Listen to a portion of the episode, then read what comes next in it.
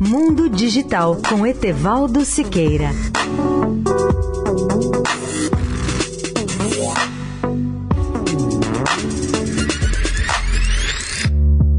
Olá, amigos da Eldorado. Na opinião de um dos pais da internet, Vint Cerf, o mundo ainda tem que resolver alguns problemas e desafios para que a internet das coisas possa cumprir realmente a sua promessa e as suas possibilidades. Um desses desafios é a criação de um software de alta qualidade, seguro e com plena interoperabilidade.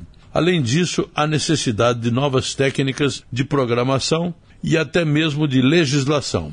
Windsurf é um dos criadores do protocolo da internet em conjunto com Robert Kahn e ocupa hoje o cargo de evangelista-chefe da internet para o Google.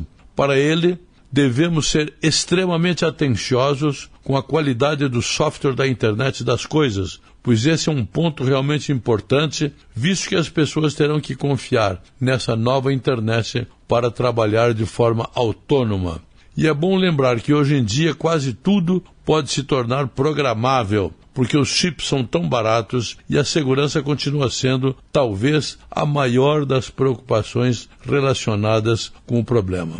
Cerf relembrou o ataque de outubro de 2016 que atingiu a Dean Corp, uma empresa que sofreu estragos imensos. Como muitas outras companhias, ela ficou com o seu nome de domínio, o seu endereço na internet, totalmente fora de operação por algum tempo. Nesse mundo da internet das coisas, Windsurf costumava brincar, até há poucos anos, que a sua maior preocupação era que 100 mil geladeiras pudessem desencadear um ataque cibernético contra o Banco da América. E agora, diz ele, esses ataques a empresas deixaram de ser meras hipóteses, são coisas reais e que acontecem com frequência.